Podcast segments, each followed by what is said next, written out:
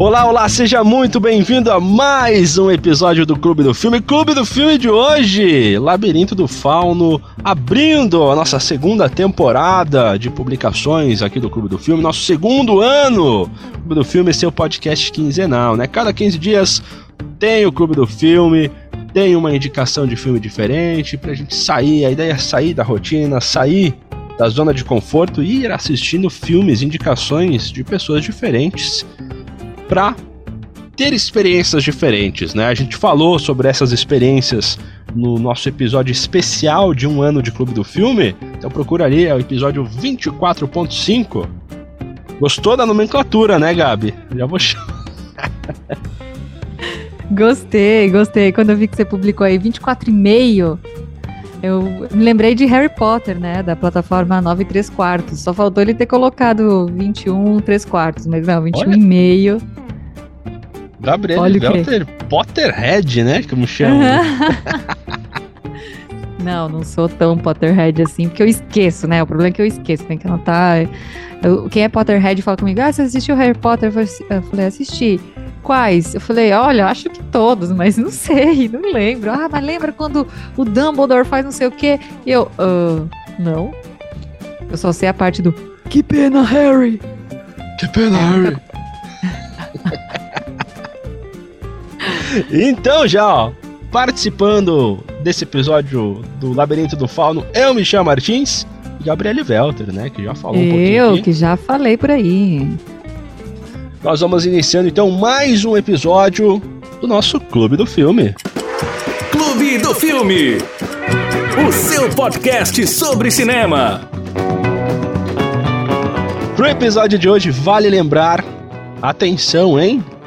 Tem spoilers, né? O filme é de 2006, é um filme que faz um tempinho já, o filme do Guilherme Del Toro, O Labirinto do Fauno, mas vale sempre a pena lembrar que vai ter spoilers. Então, se você não assistiu o Labirinto do Fauno, quer assistir antes de ouvir este podcast, quer ter uma experiência de sem ter nenhuma prévia do que vai acontecer neste filme, pausa esse episódio, vai lá, salva nos seus favoritos, baixa o episódio, daí depois você pode até né, ouvir ele sem ter internet mesmo.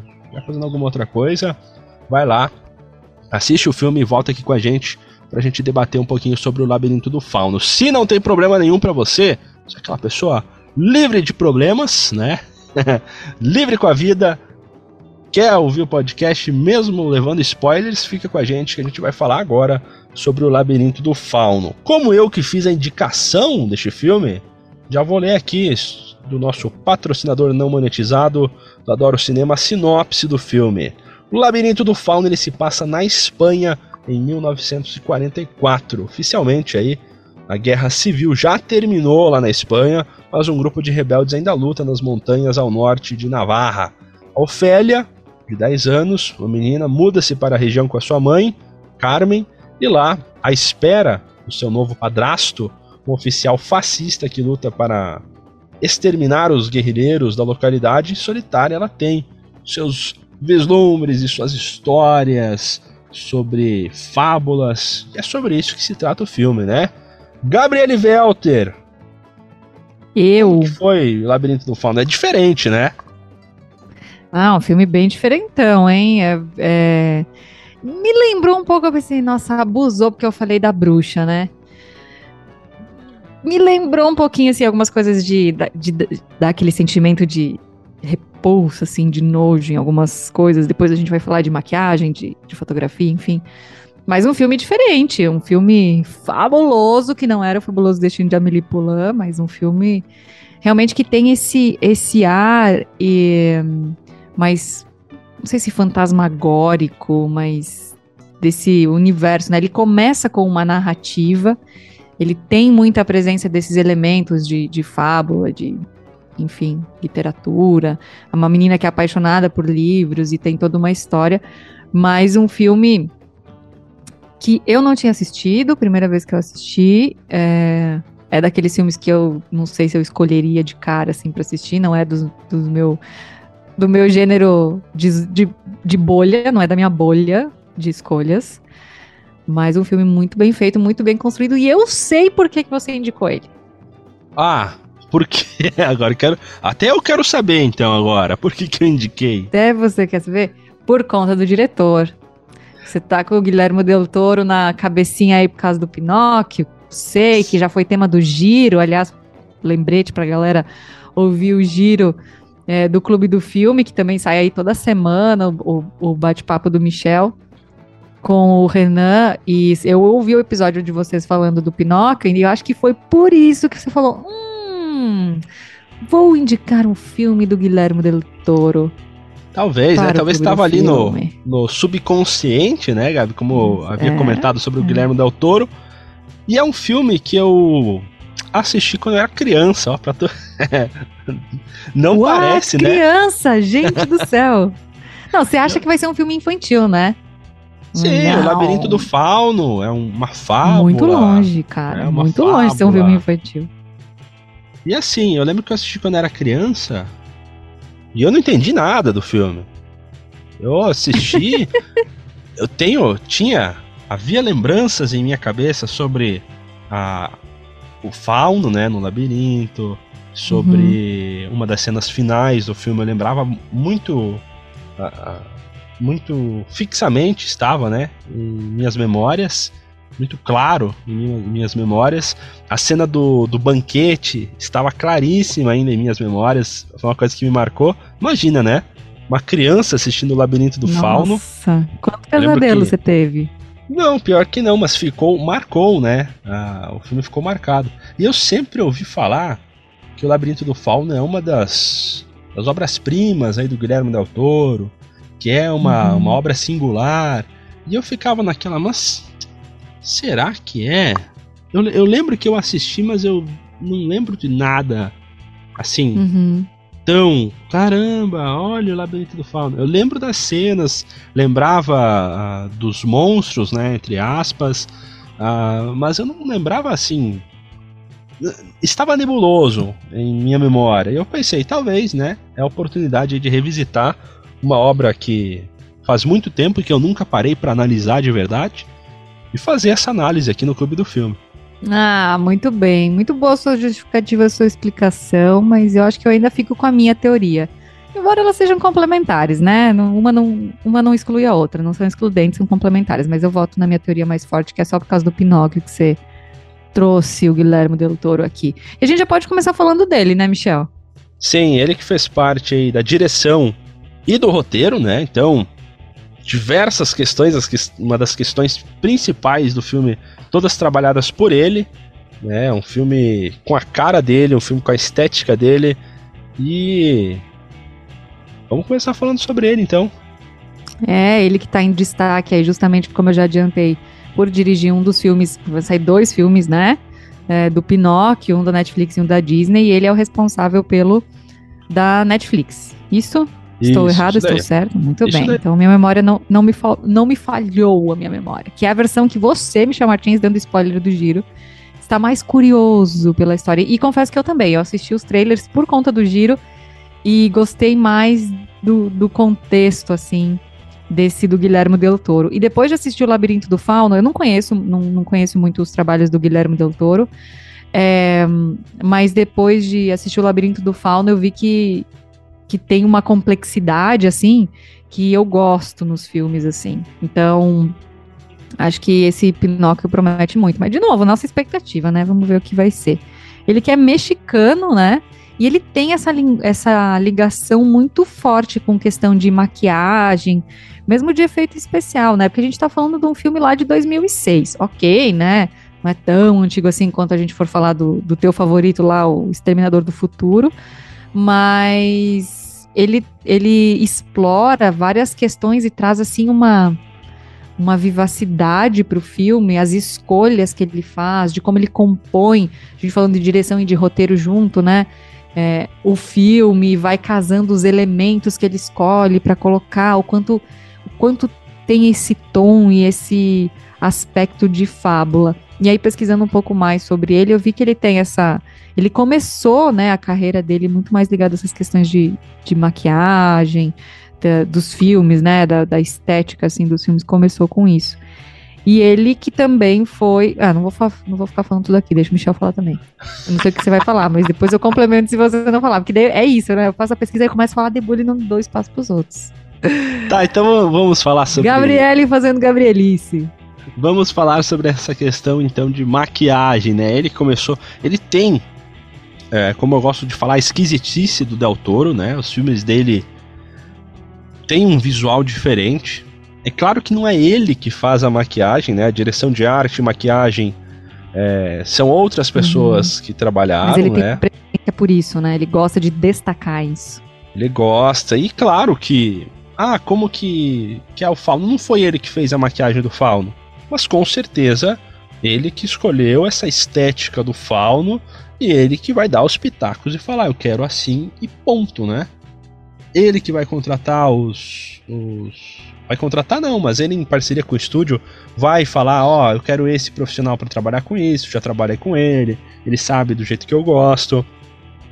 E falando então sobre o Labirinto do Fauno, Labirinto do Fauno ele foi indicado ao Oscar para seis categorias: melhor filme em língua não inglesa, melhor roteiro original, melhor fotografia, direção de arte, maquiagem e trilha sonora. E venceu em três, né? Fotografia, direção de arte e maquiagem, que são com certeza os pilares, né? E o que faz esse filme se tornar tão icônico. Claro que o roteiro é muito bom, mas a estética, a fotografia, isso daí faz uma diferença absurda e no Oscar acabou levando, né?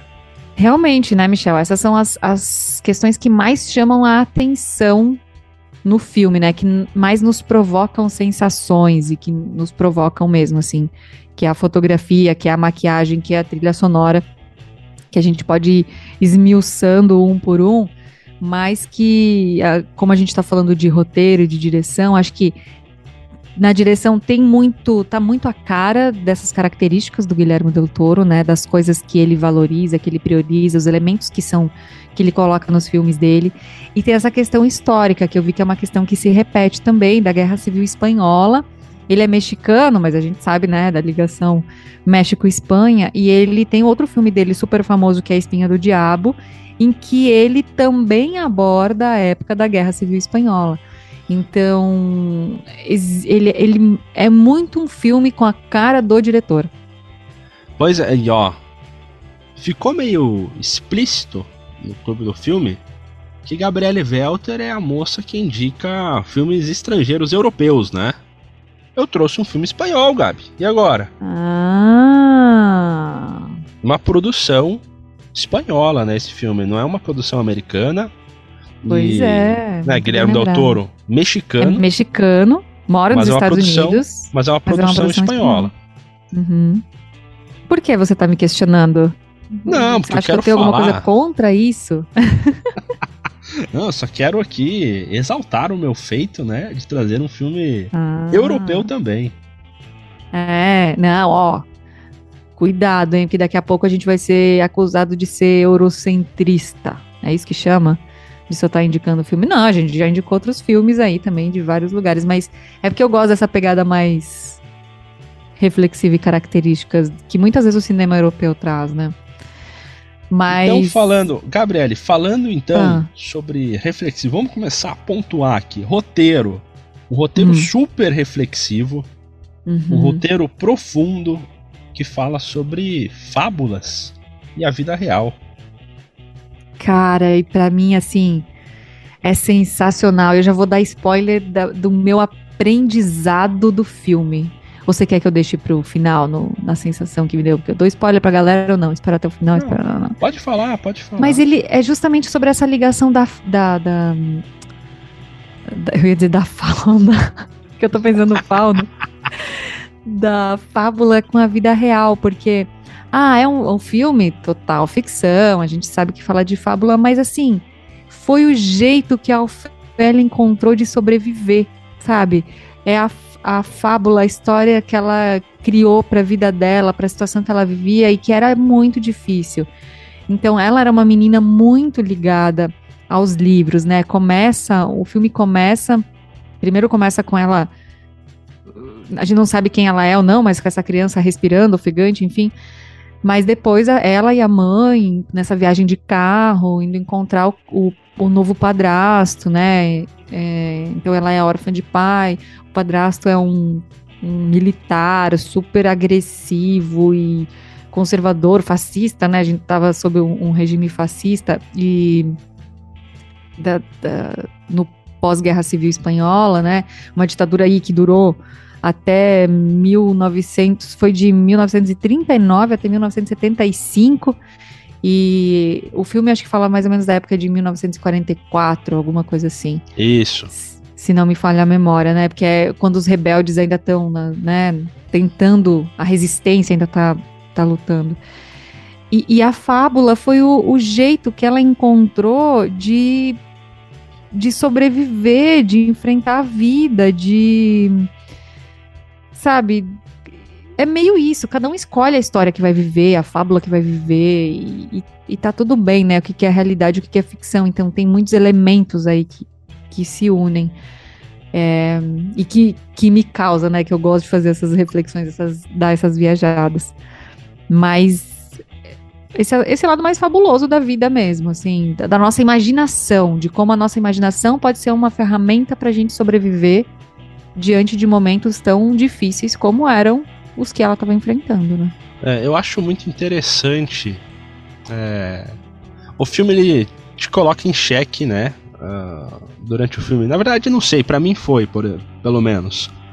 Ah, talvez ele deixe explícito que é tudo é real mesmo, né? Um final. Ou não. Eu não sei, ó. Minha É, cabeça já deu, um- deu não- um. Deu um tirico-tico aqui na minha cabeça já. Ex- É é justamente sobre isso. O filme ele não te deixa claro se é real ou não. Talvez ele diz que é real, tudo aquilo ali aconteceu mesmo e, e é isso mesmo.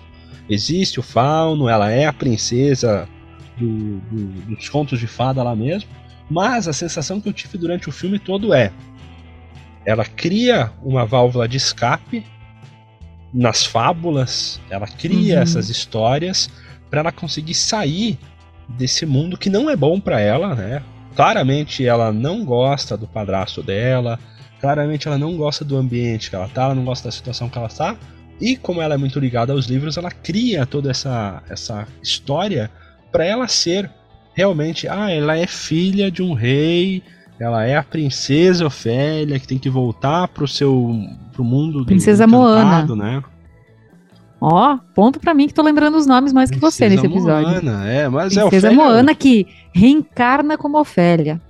Sim, e daí ela vai ter que voltar, e daí ela cria toda essa história, essa situação fabulesca para fugir Uhum. dessa realidade opressora e ser alguém e viver bem, né? Um mundo livre de mentiras e livre de crueldade, que é o mundo dos sonhos lá, né? E que é chamado de submundo, né? Que o filme começa. E o filme, o roteiro é muito bem amarrado, né? A cena. A cena do. A primeira cena do filme é meio que a, uma das últimas cenas do filme, né? É, então. é, A gente vê que é justamente aquela história que aconteceu entre. E aí começa, assim, com, esse, com essa pegada de, de livro. Livro infantil mesmo, assim, né? De fábula que num, num reino, no, no submundo, né, num reino distante, a princesa fugiu do seu pai, e aí ela tenta voltar, não sei o que, não sei o que, ela é uma princesa em fuga. E ela é uma princesa, ela se olha, ela é a princesa, ela vê as fadas. Tanto é que quando ela vê aquele louva-a-Deus, ela fala assim, você é uma fada, mas fadas, as minhas fadas são assim. E aí o louva-a-Deus lá se transforma na fada do jeito que ela imagina. Então, é, é criação da imaginação dela. E o filme, eu não sei se ele tem essa pretensão ou não, mas eu acho que é muito legal ver que ele não ele deixa aberto para cada um escolher o, o que o que é. Isso que você citou se ah, se ele é real ou se ele é fruto da imaginação dela, porque não, real obviamente pro mundo do jeito que a gente conhece hoje, não, não é, né? Não, não tem esses monstrengos, a gente não vê, pelo menos eu nunca vi um desse. Aí você está Mas- fechada, Gabriele Welter, ao mundo É, das então. fábulas, por isso. Tô fechada ao mundo das viu. fábulas. Mas é, se, se enquanto fábula, né, se enquanto história, aquilo é uma história é, real dela, se ela realmente tá vendo aquilo ou se ela tá só imaginando. E, mas é, é- é essa construção, assim, palmas pro roteiro, desse jeito que ele foi bem construído e bem amarradinho e foi casando assim vários elementos muito bem feito assim. Sim, e, e abre brecha, né, complementando, abre brechas para você questionar se é real ou não. Uma das cenas finais, quando há o confronto aí do, do general com a Ofélia, ela está conversando com o Fauno e ele não enxerga o Fauno. Uhum. Ah, Só que daí entra toda, você pode defender das duas formas, né? Tanto quanto o general, ele é um cara fechado na sua realidade no mundo e ele não abre e não vê, realmente, não abre a sua mente e não vê essas fábulas. Por isso ele não Uhum. viu, mas o Fauno estava lá. Ou simplesmente a menina estava na imaginação dela conversando com o Fauno e não tinha Fauno nenhum. Então é, Uhum. é interessante que se abre brecha para você defender ambos as versões, né? E vai da interpretação de cada um sobre esse filme. Volto à minha frase padrão, né? Viva a arte, é dar liberdade para interpretação. E é isso que acontece é, na vida e eu tento sempre levar. É que o olh é o olhar de cada um que interpreta. E a gente tem que entender que ninguém vai interpretar da mesma forma. Então, eu gosto quando os filmes nos provocam assim, sabe? Que não, não dão uma. Não dão a resposta pronta. Às vezes é difícil, a gente fica confuso. Você fala, meu, mas o que, será que quis dizer? Tá, o que quis dizer é o que você entendeu, ponto. Isso. E vale daí então a, a conversa e a resenha depois, né?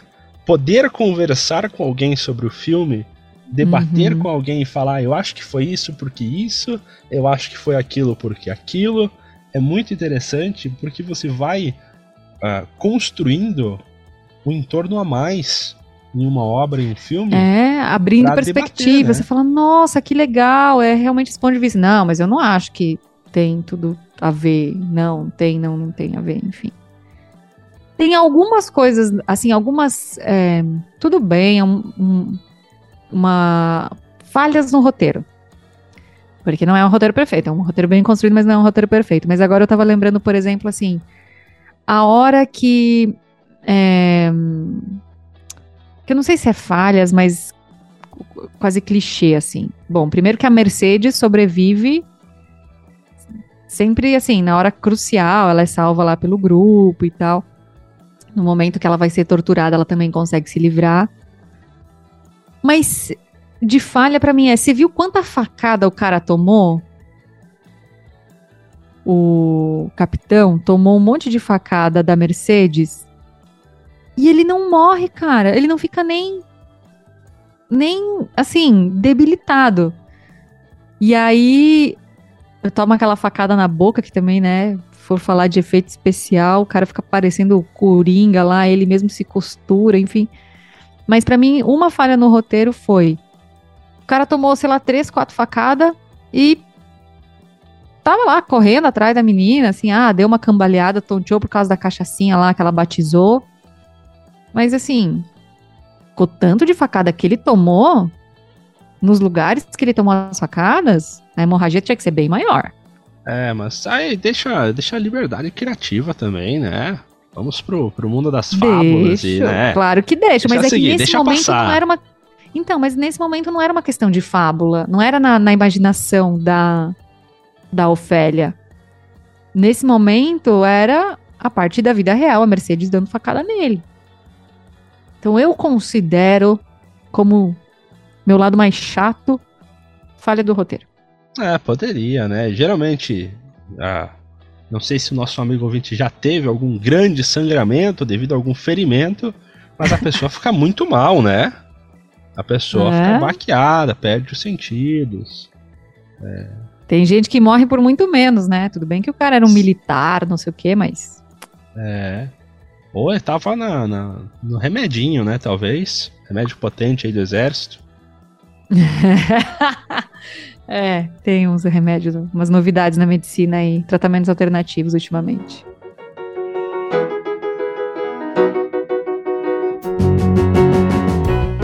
Falando sobre a direção, Gabriele Welter. Direção do Guilherme Del Toro é uma direção. ah, vamos lá, né? Ah, tirando a parte estética que ele gosta de imprimir sempre um visual diferente em seus filmes, a direção ela segue de uma forma bem padrão até. Questão de ângulos de câmera, É, de, mas, mas acho que um destaque forte do Del Toro para este filme é o seguinte, como diretor. O trabalho que ele fez com o elenco. Hum. São todos atores desconhecidos, né? Perdão aí aos atores por falar dessa forma, mas é um filme espanhol. Espanha nos perdoe por é. conhecermos tão pouco do seu cinema. Isso, pode ser conhecido lá na Espanha, mas mundialmente atores desconhecidos. E o trabalho que o, que o Del Toro fez neste filme com os atores é um trabalho muito bom. Muito, muito bom mesmo. Ele consegue extrair muito dos personagens, uh, principalmente aí do, da Ofélia, principalmente aí do trabalho também do Fauno, que eu acho muito bom. Né? Claro que tem toda aquela camada de maquiagem, mas é muito bem feito. E do Capitão Vidal, né? O, o antagonista dessa história. Eu Sergio acho um trabalho, Lopes. Né, eu acho um trabalho muito bem feito desses três atores, que, claro, tem aquele dedo do diretor para falar, faz assim, por favor.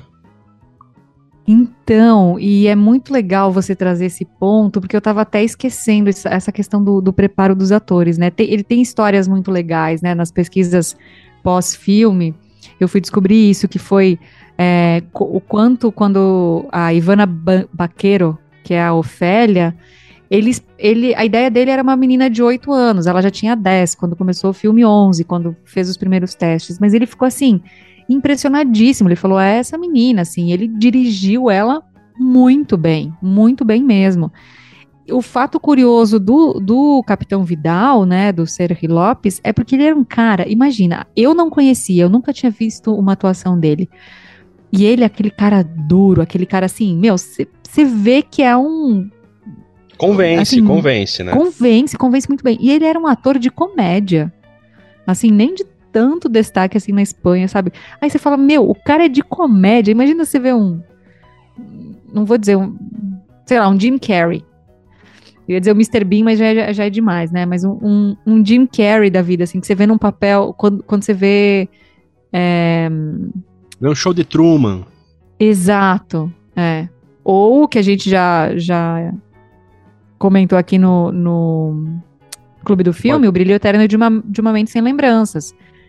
Que é um Jim Carrey totalmente diferente do que ele se consagrou fazendo, que era Ace Ventura, não sei o quê. Aí você vê, assim, a capacidade do ator. E essa do, do Capitão Vidal tem um trabalho, e até em entrevistas que o Guilherme Del Toro falou que conheceu ele um ano antes e que, que falaram que ele era um ator meio mediano, e ele falou: não, tipo, vou, vou preparar esse cara, tipo, esse cara é esse o cara, entendeu? Então, eu acho que tem que se destacar muito a direção dos atores, o preparo dos atores. É, a própria Mercedes também convence muito bem, todos eles, assim, desse elenco principal. A Carmen, que é a mãe, a Mercedes, que é a empregada, o, o médico já uh, não, tem tanto destaque assim, mas tem um, um, um papel conector, assim, então muito bem destacado, Michel. Sim, então é interessante, né? Claro que a gente fala, ah, o Jim Carrey fez ator de comédia, né? Fez papéis aí de drama muito bem, né? Você pega aí o Steve Carell, fez o The Office, ficou conhecido, né, por filmes de comédia, fez também diversos papéis aí de drama, mas claro que daí estamos falando de atores universais, né? Estamos falando dos melhores do cinema né? norte-americano, do cinema norte-americano falando... que meio que domina o palco, a cena. Né, mas estamos falando daí daquela elite dos atores. Mas uhum. quando a gente pega uh, um ator menor, né, como é o caso do Sérgio Lopes, não desmerecendo o trabalho dele, mas aí com hum, uma Por não ter direção, tanta oportunidade mesmo quanto os outros, né? Mas aí quando a gente pega, né, claro, quando a gente pega daí com, com uma direção bem feita, você fala, cara, dá para extrair sim de um ator de comédia um drama, né? Não é, não dá para estereotipar e, e, também vale a pena destacar aí a oportunidade, né, que o Guilherme Del Toro daí fez também para mostrar isso. Que poderia claramente cair na falácia de, ah, é um ator de comédia aí, fez filmes aqui na Espanha de comédia, deixa ele lá, vamos pegar um ator de drama. Uhum. Que tem essa segmentação, né? Mas ele fala, tem, não, é um bom porque, ator, ah, ele fica, vai conseguir. Fica figurinha marcada, né? Figurinha carimbada. Então aí, ponto positivo, Guilherme Del Toro, um trabalho aí com, com elenco, né? Principalmente Ofélia, Capitão Vidal, aí fica o, o meu destaque. Vamos falar de efeitos especiais. Ah, efeitos especiais e maquiagem, juntando, né? É, boa, boa. Maquiagem e efeitos especiais. Cara, te falar, hein? Tem horas que eu fechava o olho, assim, olhava meio pequenininho, porque é, é essa característica do esses elementos que a gente já comentou do Guilherme Del Toro, né? Mas eu, os efeitos que tem lá no, no bebê, né? Na barriga da mãe, é, com a rosa azul lá enquanto tá encenando, to, toda a história, aquele livro que tem vários efeitos, a maquiagem do, do, e os efeitos lá do, do sapo, do cara lá, você falou da mesa do jantar, né? O cara com aqueles olhos na mão, assim, aqueles monstrengo, e obviamente o fauno, né? O próprio fauno com essa caracterização toda. Então, é um, um, são aspectos, né? Os efeitos especiais e a maquiagem são aspectos que me chamam muito atenção e que acho que provocaram as sensações mais fortes em relação ao filme. É, são, são, é uma maquiagem muito bem feita, né? É uma de 2006, mas assistindo o filme hoje, é um filme que convence muito. A única cena assim que deu, deu um, um desconforto visual enquanto ao, a questão do, do, CG, né, da computação gráfica, foi do sapo, né? Que não é maquiagem, era um sapo de, de, de computação gráfica, e aí uhum. você bate o olho e se fala, ah, mano, é um sapo de, de CGI. Mas, se você pega todo o trabalho de, de, maquiagem do resto, né, do fauno, do homem pálido, que é o do banquete, dos olhos, as maquiagens aí do, do Vidal, né, do machucado dele, é uma coisa que se fala, caramba, impressionante. Quem fez a maquiagem aí foi o David Marty e o Montserrat são ganharam o Oscar, né? Levaram o Oscar por causa da, da maquiagem, merecido, porque é um filme que envelheceu muito bem neste quesito. Super. E curiosidade, né? É o mesmo ator que interpreta tanto o Homem Pálido quanto o Fauno.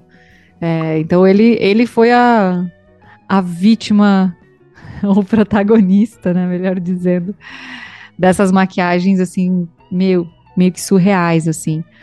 E aí, é, eu queria destacar também de, de efeito, maquiagem, já não, já não sei mais o que, o que, que é o que nesse caso, que envolvem o Capitão Vidal. A primeira é quando ele quebra o nariz daquele morador, que é apreendido lá com os, com os coelhos, e que eles estão desconfiados, não sei o que, no fim eles só estavam caçando coelho mesmo. E o cara, meu, ele começa, ele é um homem tão violento, né?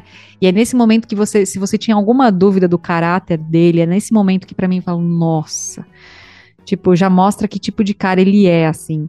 Porque ele, ele matou o cara, dando coronhadas, assim, com revólver, quebrando o nariz do cara. Aquela cena foi que eu falei, fechei o olho e falei, ai meu Deus do céu. Não foi com uma garrafa, Gabi? Eu acho que foi com uma ah, garrafa. era uma garrafa. O é verdade, garrafa, era com a garrafa. Né? É que ele tinha, tinha arma, mas foi o fundo da garrafa. E a garrafa não quebra, né? Quebra o osso do cara, a cara do cara, o cara morre, a garrafa não quebra. É que ele bate da, da forma que, que a estrutura da garrafa não, não sente o impacto. Não né? permite que quebra. Ah, tudo é, bem. Toda entendi, a aerodinâmica, a aerodinâmica é. e a é. física da garrafa. Aí. Entendi, tudo bem. Seguindo essa parte da garrafa, uh, sobre é. o caráter do personagem, ele depois de ele matar o, o, rapaz com a garrafa, ele atira no pai do rapaz ainda, e para mostrar o caráter, para você não ter dúvidas nenhuma, né? Mesmo se você tinha alguma dúvida, falou: é, os caras eram fora da lei. Ele ainda joga a culpa para quem revistou eles no início, né?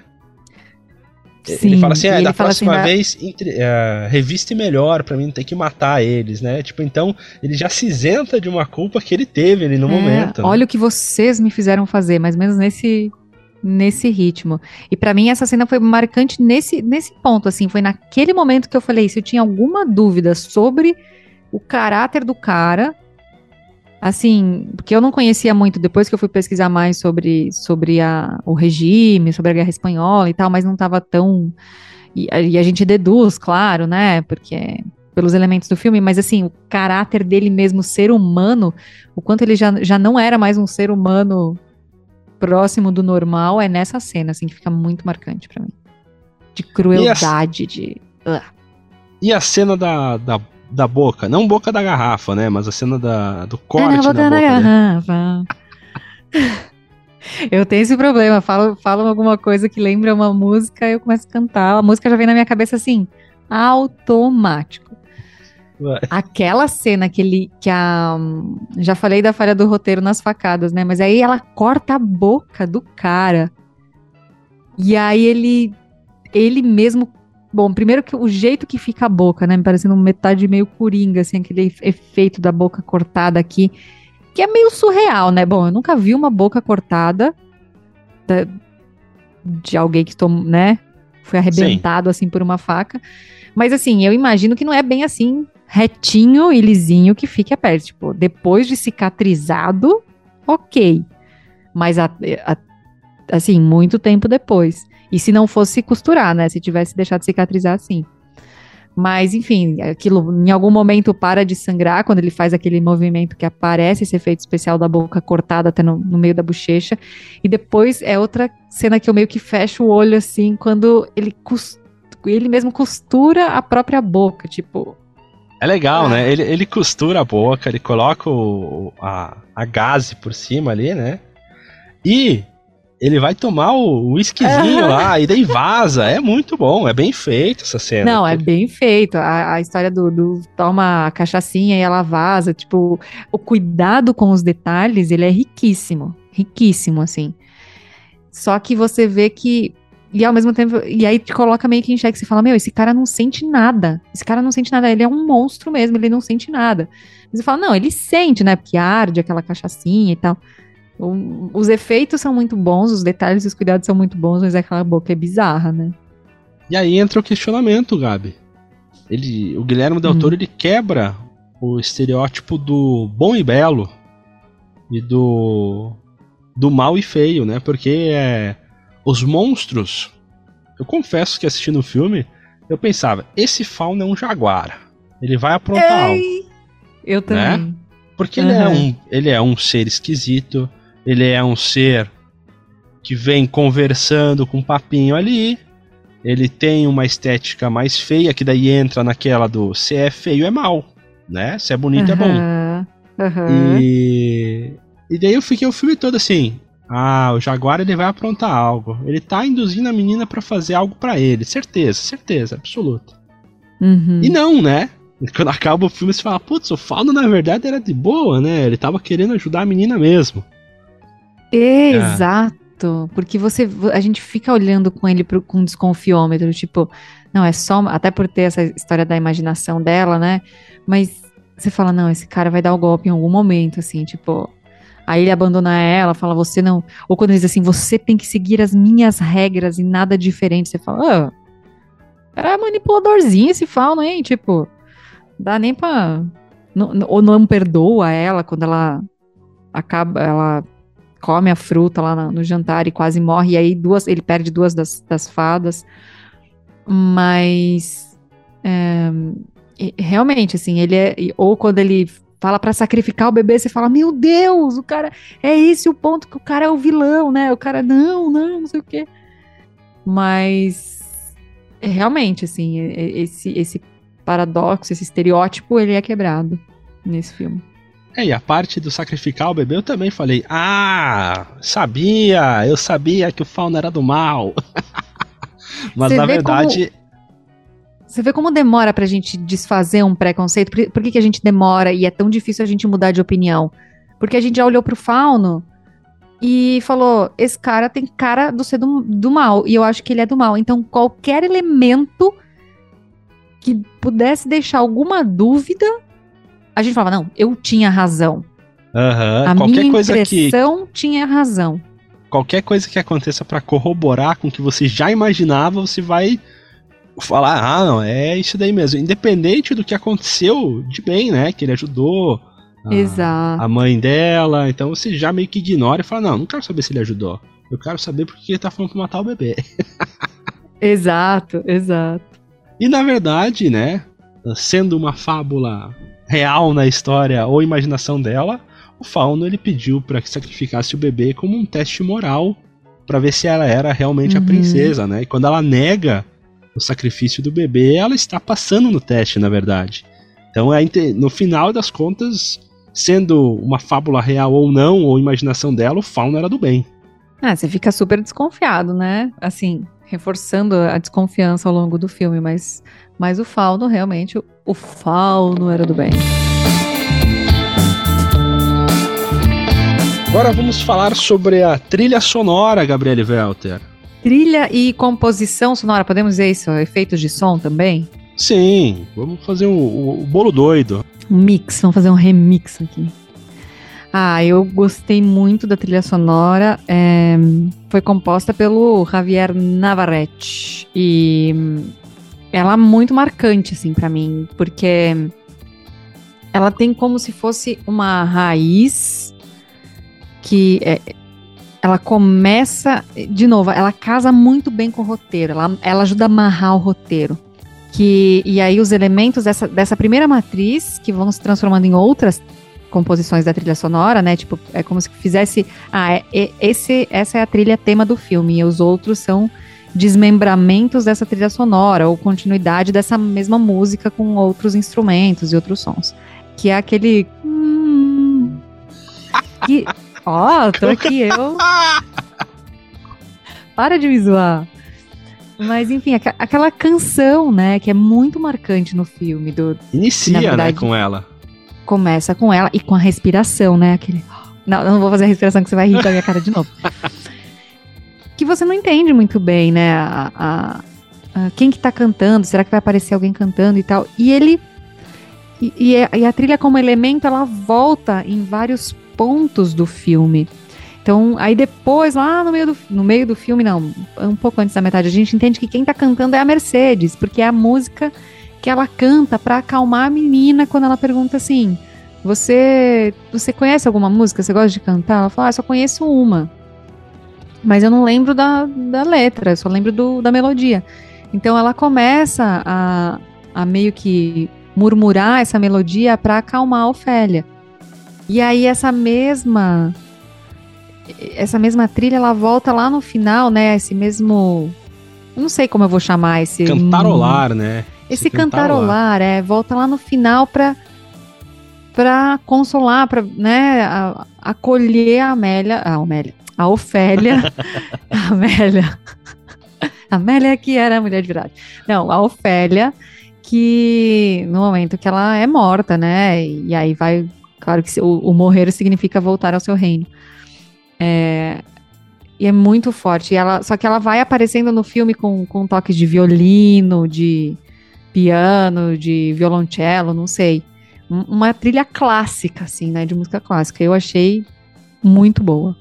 É bem feito, né? É o cantarolar que, do começo ao fim, ele está presente em toda a história de diversas formas. É, é bacana porque, ah, como você já, já disse aqui, ele já começa com esse cantarolar, você não entende e você vai entendendo né, durante o filme até o seu final, quando ele dá essa sensação de que tudo se encaixou. Né, como a cena inicial é, a, é uma das cenas finais do filme. Uhum. É, é bacana a forma que foi trabalhado esse cantarolar que dá essa sensação de ciclo fechado e de entendimento geral da história. E eu acho genial porque a escolha do cantarolar. Fábula, e isso é um insight que me veio assim, agora, fa falando sobre isso, né? Não tinha nem pensado nisso antes. Mas a fábula geralmente era uma história para dormir, que você lê para as crianças antes de dormir. E esse cantarolar, esse, esse, é muito conectado com o ninar, que também é para a criança dormir. Então, quando ela vai dormir, ela vai sonhar. Ou, ou não, né? Mas enfim. Essa ligação com a fábula, com o sonho, com a canção, com o ninar, com esse cantarolar. É genial essa conexão. É interessante. É bem, bem pensado nisso, Gabi. Agora que você falou que me fez sentido. Mas é, então, eu não tinha. É, por isso que é legal a gente falar sobre os filmes que a gente assiste, porque a gente extrai muito mais deles e, E aí eu, aí eu falo, gente, como que o diretor pensou em tudo, cara? Como que o roteirista pensou em tudo? Que tem tudo a ver, né? Imagina o trabalho de você colocar esses elementos. Eu já tinha visto vários elementos ali de fábula, fábula o próprio sapo, né? Princesa, sapo, é, fauno, né? São elementos de fábulas muito comuns. Fada. Mas aí o cantarolar veio agora, o insight. Falei, caramba, nossa, tô orgulhosa de mim por ter entendido mais uma coisa do filme. Parabéns, são palmas para Gabriele Welter. Uhul! Ei. Ei, massagem do rego. Não, eu dou muita bola fora aqui também, né, gente? Só pra dar, só pra dar uma equilibrada. Indo então para as nossas percepções finais aqui do episódio O Labirinto do Fauno. Eu confesso como eu disse já, né, eu assisti esse filme quando eu era criança e na minha memória eu tinha certo que era nazista. Não sei porquê. Na minha ah. cabeça eu, eu, eu, lembrava, ah, é um general nazista. Mas assistindo o filme, em nenhum momento é mencionado, porque na verdade é, é o, aquele regime fascista da guerra da Espanha, né? É uma, uma coisa diferente. Mas eu já vi mais gente falando também sobre o nazismo nesse filme, né? Sobre o general nazista. Eu já ouvi, já ouvi várias pessoas falando sobre isso. Então não é uma loucura apenas minha. Por que, que será que isso acontece? Será que é porque é mais fácil lembrar que é nazista? É, eu, eu acho que é porque há uma. A, a gente não a gente conhece um pouco da história, mas acho que a gente não conhece tão detalhadamente. Então, claro que a gente sempre vai remeter primeiro ao nazismo, porque foi o movimento, né, foi a, a mais acho que mais destruidor, assim, um dos mais, né? Mais conhecido, né? Mais conhecido. Mais conhecido, exato, era esse o nome, assim, o que mais popularizou do tipo o pior de todos os tempos, mas não necessariamente o que mais matou gente, porque teve muito regime ditatorial matando muita gente. Então, o nazismo ficou conhecido especialmente lá por Hitler e tal. É, esse movimento da Espanha era muito mais ligado a, a pelo menos o que eu vi no, na questão do fascismo, mas que eu, bom, eu, eu não sou historiadora e não tenho agora repertório para ficar diferenciando as características dos regimes, então eu, eu, já digo, o nazismo mais forte na Alemanha, fascismo é uma coisa que vem da Itália, né, do Mussolini. Aliás, eu nunca vou esquecer de uma explicação que Michel Martins me deu sobre a origem do nome, né, da etimologia. Fátio, fátio, feixe, né? O Explique para nossos ouvintes, Michel Martins. O fascismo ele surge com uma ideia do Mussolini com a ideologia do fátio. Fátio em italiano, né, que é, que é, é a simbolo, simboliza como um, um fechos de madeira. É como se você pegasse diversos gravetos, juntasse em um único fecho grande e você fala, se todos estão unidos é mais difícil de quebrar, né? Daí vem o fátio, o feixe. Então surge, né, como um movimento que o Mussolini usava para falar, a gente tem que se unir, temos que ser um só. Claro que ele tem essa explicação do nome, ela não tem muito a ver com o viés do que é, né, desse, desse regime agressivo e autoritário. Dos resultados, mas é do que foi vendido, né? Mas Porque é era inclusive vendido, o símbolo, né? o símbolo. É o símbolo, e é exato. é isso. E essa, esse símbolo de união, de nacionalismo, de patriotismo muito forte, que é também um elemento do nazismo lá na Alemanha. E que o próprio elemento uh, do. Na, na, na Espanha, eles falam de fascismo, mas é a época do fran... quase que o franquismo, né? O regime franquista, liderado por Francisco Franco. O nome original é bem maior que esse, mas ele é mais conhecido como Francisco Franco e que foi de 1939 a 1975. Bastante tempo, né? É muito tempo. A gente está falando aí de quase 40 anos de, de, de um regime ditatorial, opressor, de um Estado autoritário, que tem essa característica do nacionalismo. Então, claro que vende. Por que, que, por que, que eles conseguem dar o golpe? Porque eles vendem essa ideia para o maior número de pessoas de que, não, é para o bem de todos e felicidade geral da nação, porque somos todos um, somos todos iguais. A gente sabe que a gente não é, né? E que não existe toda essa igualdade. Só que aí vem esse regime nacionalista, conservador.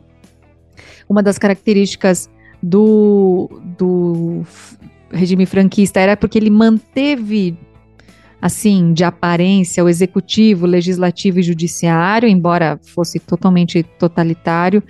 E aí eu fui pesquisar, e eu, e eu gosto quando os filmes me despertam isso e trazem esses elementos históricos, porque aí eu vou pesquisar coisas que eu não sei, né?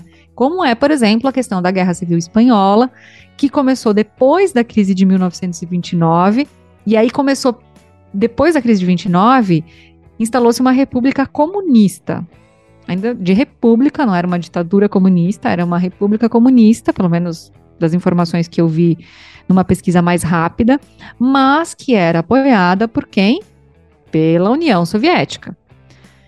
Essa república durou de 1931 a 1936, e aí teve a Guerra é, Civil Espanhola, porque aí teve um golpe de Estado, e o Franco derrubou os comunistas, porque tem essa característica também dessas ditaduras derrubarem e acusarem o, o regime comunista. E aí, de 39 a 45 é quando acontece a Segunda Guerra Mundial, então a gente está falando do fascismo muito forte na Itália, do nazismo muito forte na Alemanha, que estoura a Guerra Mundial e aí perde a guerra e não sei o quê. É, a Espanha se aliou aos fascistas, mas aí os fascistas perdem a guerra, perdem o prestígio, e aí o Franco, olha que curioso, Michel Martins. O Franco criou uma lei de sucessão para que a monarquia voltasse depois que ele morresse. Para continuar no poder, né?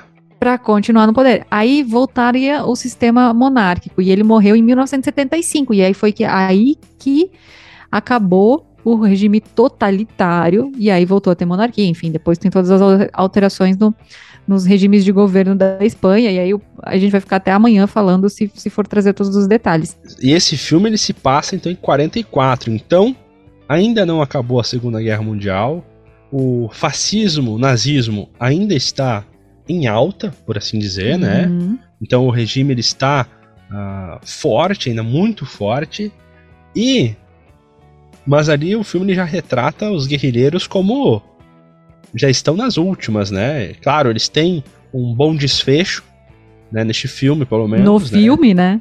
né? Eles têm, assim, uma, uma vitória no final, né? Eles conseguem se sair bem e derrotar, pelo menos, o Vidal, que é o, o antagonista deste filme. Mas já estão em 44 na pindaíba já, né? Não é, não é uma guerrilha forte. É, e aí, e aí, o, e aí tem esses elementos, né? Lembra, eles começam a racionar comida, aí tem uma cartilha lá, este é o país de Franco. E aí tem as regras de como as pessoas deveriam se comportar, se portar, se alimentar, e o racionamento de comida era para quê? Para controlar a população. E ainda, assim, o pão de frango, como se fosse o, ca o cara sendo endeusado, né? E isso é uma, uma coisa muito presente no fascismo, também no nazismo, que é essa uma figura isso gira em torno de uma figura central que é o, o cara, o salvador do povo e não sei o quê. E aí você fala assim, ah, essa união da nação, mas aí deixou 300 mil presos, dezenas de milhares de pessoas foram exiladas da Espanha. Eu vi alguns dados que falavam de quatro, mais de 400 mil pessoas exiladas, 150 mil fuzilados e 30 mil desaparecidos na Espanha, gente. A gente não fica sabendo muito, muita, muita coisa das histórias. A gente fica muito na, na, nas histórias mais contadas, né? É, e ainda assim a gente sabe muito pouco. A Guerra Civil Espanhola ela não é tão popular entre o estudo, né?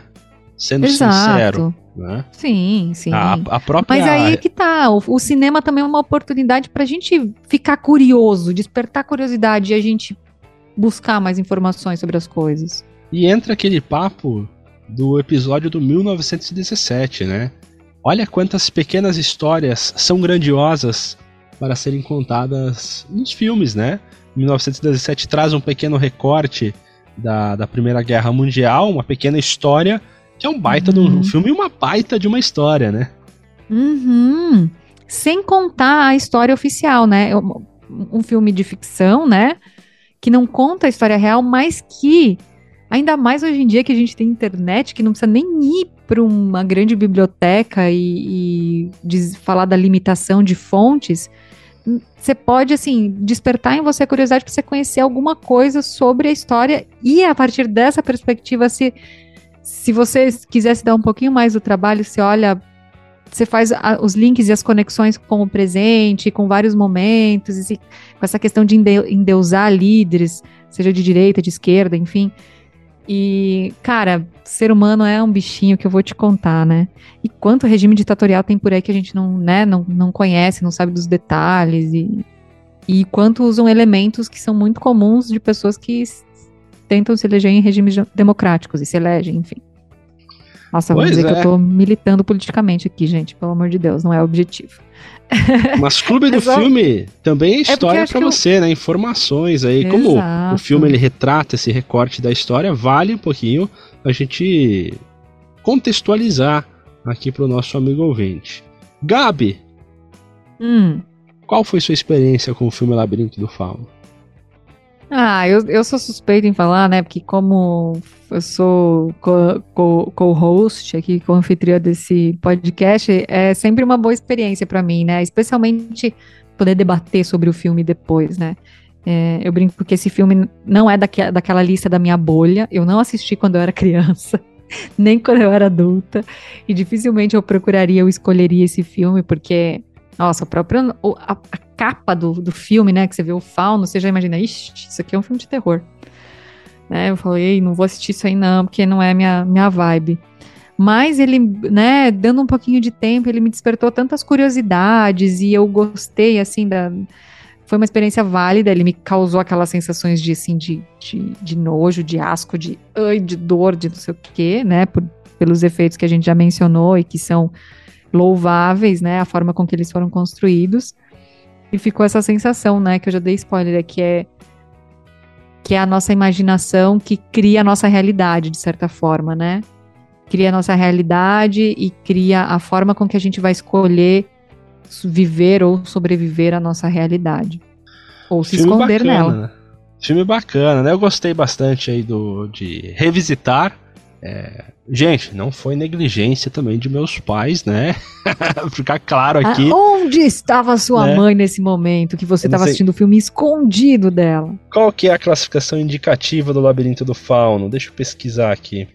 A classificação ah. indicativa desse filme é 16, eu assisti quando criança, mas eu assisti naquele esquema de estava passando em TV aberta, então eu peguei o filme aí no, no uh. andar da carruagem e acabou que eu assisti e me traumatizei. Não, não. A culpa é da TV aberta. Não, mas assim, foi bom revisitar. Eu tinha, tinha lembranças de cenas, mas eu, como eu disse, eu nunca havia parado para analisar esse filme e poder pontuar e ver ah, o que, que o Guilherme Del Toro fez, qual que é a ideia, qual que é a ideia do roteiro, qual que foi o trabalho com, de, com os atores. E é muito bacana isso. O Labirinto do Fauno é um baita de um filme do Guilherme Del Toro né? Tenho que agora assistir mais filmes dele. Quem sabe futuramente vem mais indicações aqui no nosso clube do filme. E falando em indicação, Gabriele Welter, qual que vai ser a indicação do próximo clube do filme? Ah, a indicação do próximo clube do filme não será minha nem sua. Teremos Inendiala Castamã, que hoje não pôde gravar com a gente de novo, mas que continua aí no, no board do clube do filme. A indicação é do Lucian, que é meu colega de faculdade, que eu, assim, não falava há muito, muito tempo. E o Alan até sugeriu que a gente convidasse ele para participar, porque a gente sempre abre aqui para mais pessoas participarem. Então, quem vai fazer a indicação é ele. Fala, Lucian!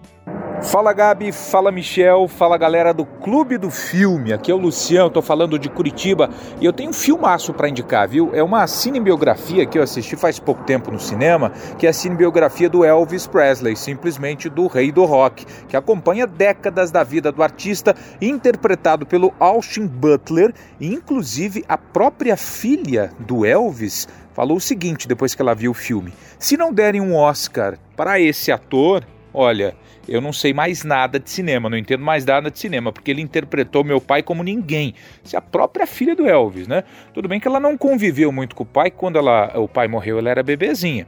mas ela adorou o filme e quer que o Austin Butler seja indicado ao Oscar. Então, o filme conta toda a trajetória dele desde pequeno, né? Ele que foi criado em uma comunidade nos Estados Unidos com negros e ali ele aprendeu a gostar da música que era tocada pelos negros, sofreu muito preconceito ao longo de toda a sua carreira e essa história, essa cinebiografia, ela é contada a partir do relacionamento do Elvis com o seu empresário, o chamado Coronel Parker, que é interpretado pelo Tom Hanks. E se você não sabe que é o Tom Hanks ali, você não vai imaginar que é o próprio ator, porque eles fizeram um trabalho incrível de maquiagem, deixaram ele muito mais gordinho, né, com os pesos a mais, ficou muito parecido inclusive com o próprio Coronel Parker, e a história mergulha então nessa dinâmica entre o cantor e o seu empresário por mais de 20 anos de parceria, o Elvis que queria muito sair dos Estados Unidos, fazer shows fora dos Estados Unidos e o empresário por motivos que você vai assistir o filme vai descobrir, ele fazia de tudo para que o Elvis não saísse em turnê pelo mundo. Tanto é que os únicos shows que o Elvis fez fora dos Estados Unidos foram três shows e no Canadá, que fica do ladinho ali, né, dos Estados Unidos. Então vale muito a pena. É uma cinebiografia incrível. Você que gosta do Elvis, então vai se emocionar. E o ator tá impecável. O Austin Butler tá demais como Elvis. Ele teve que mudar a sua voz para conseguir cantar como cantor, atingir o timbre do do Elvis. Muito legal o trabalho que ele fez. Ele teve uns, uns anos a mais aí para se preparar, porque a pandemia atrasou a produção do filme. Então vale a pena. A dica então para o Clube do Filme, a cinebiografia do Elvis Presley, que inclusive já está lá na HBO Max. E filme do Elvis, filme então de 2022. Filme que tem o Tom Hanks, segunda aparição do Tom Hanks aqui no nosso é, podcast. É, mais um ele pede música no Fantástico. E onde você pode assistir esse filme? Você encontra no HBO Max. Se você tem assinatura, já está disponível lá e tem em outras plataformas também, né? Para alugar no YouTube, Apple TV, Google Play Filmes e para alugar também na Amazon Prime Video. E, claro, também, né, se você tiver a disponibilidade de assistir o filme no cinema, a experiência é sempre diferenciada, né? Então, o dia de publicação desse episódio do Clube do Filme que a gente está conversando com vocês é no dia 4 de setembro. Então, hoje ele está disponível nos cinemas. Não sei quando você vai ouvir, mas se você estiver ouvindo aí e ainda der tempo, corre para o cinema, que é sempre uma experiência super válida. Então, vai lá. Filme Elvis, para a gente debater daqui 15 dias aqui no Clube do Filme. Até lá! Valeu, beijo, tchau!